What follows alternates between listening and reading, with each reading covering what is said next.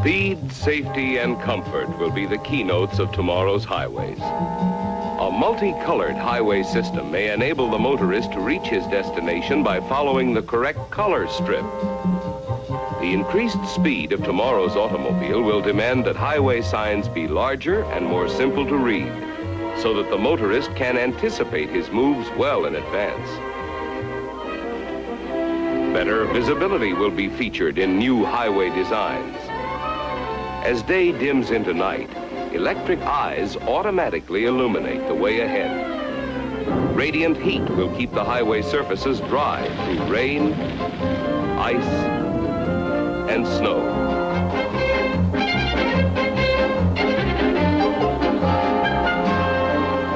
If visibility is poor, our windshield becomes a radar screen showing the outline of objects ahead. Or fog may be eliminated by dispelling devices along the right-of-way. Dashboard panels featuring built-in safety controls and electronic operating devices are predictions for tomorrow. A teletype panel shows up to the minute traffic bulletins. The recommended safe driving speed is automatically indicated. Our rear view mirror is actually a television picture.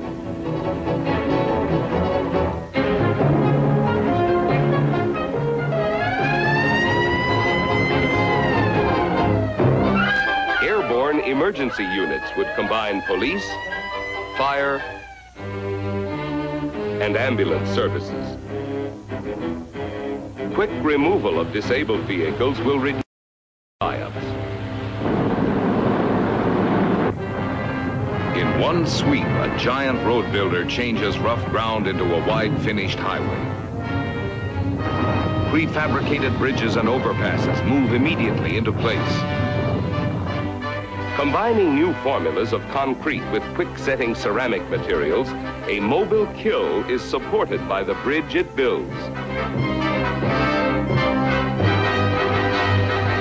For tunneling through mountains, this atomic reactor applying incredible heat literally melts the hard rock as it makes molehills out of mountains.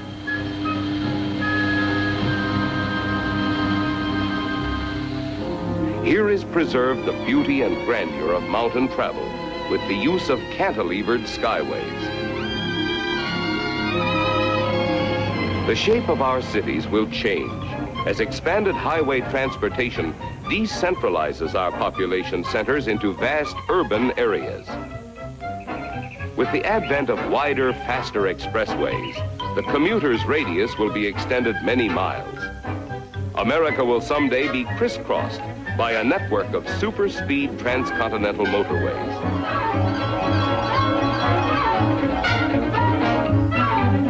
Tomorrow's living in spacious, well-planned communities will be closely integrated with the highway system. In the private motor port, the family car is automatically washed, dried, and refueled. As father chooses the route in advance on a push-button selector, electronics take over complete control Progress can be accurately checked on a synchronized scanning map. With no driving responsibility, the family relaxes together. En route, business conferences are conducted by television.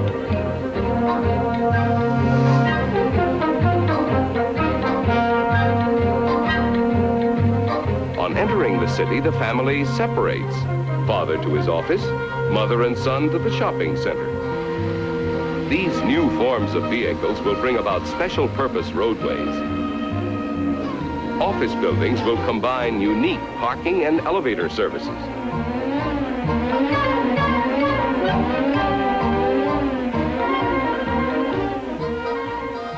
From his private parking space, Father will probably have to walk to his desk. When mother and son arrive at the shopping center, they enter a massive cylinder and their parking space literally comes to them. Safely above vehicular traffic, moving sidewalks make window shopping effortless. Escalator ramps carry office workers from level to level.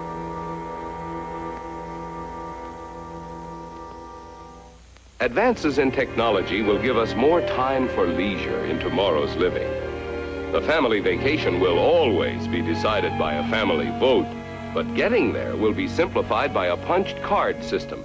And the car is automatically operated and guided to preset destinations. Highly specialized pleasure vehicles will have every convenience of home. Today's insurmountable barriers and sheer cliffs will be scaled by highway escalators.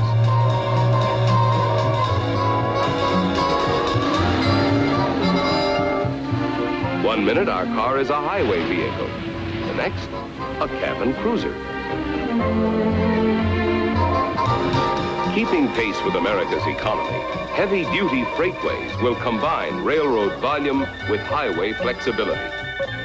Central Traffic Control radios a truck train, instructing the crew to pick up a farm produce unit.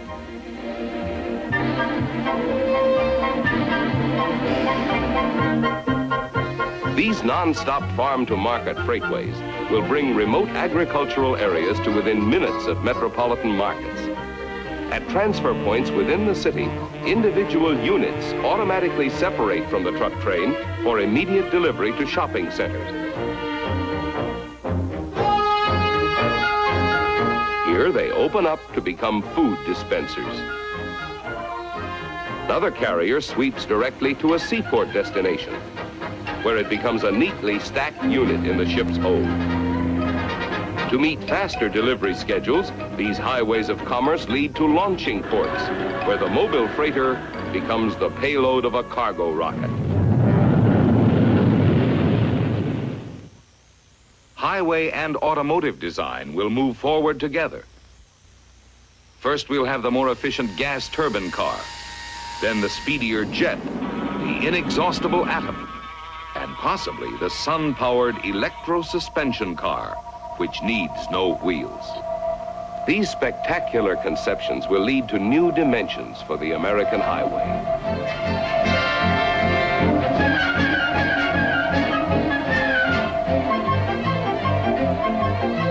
Such visionary ideas which today seem sheer fantasy will be commonplace to future generations. There will be miles of tubular highways, air-conditioned routes across hot desert wastelands, over sub-freezing mountain ranges, and even under the oceans.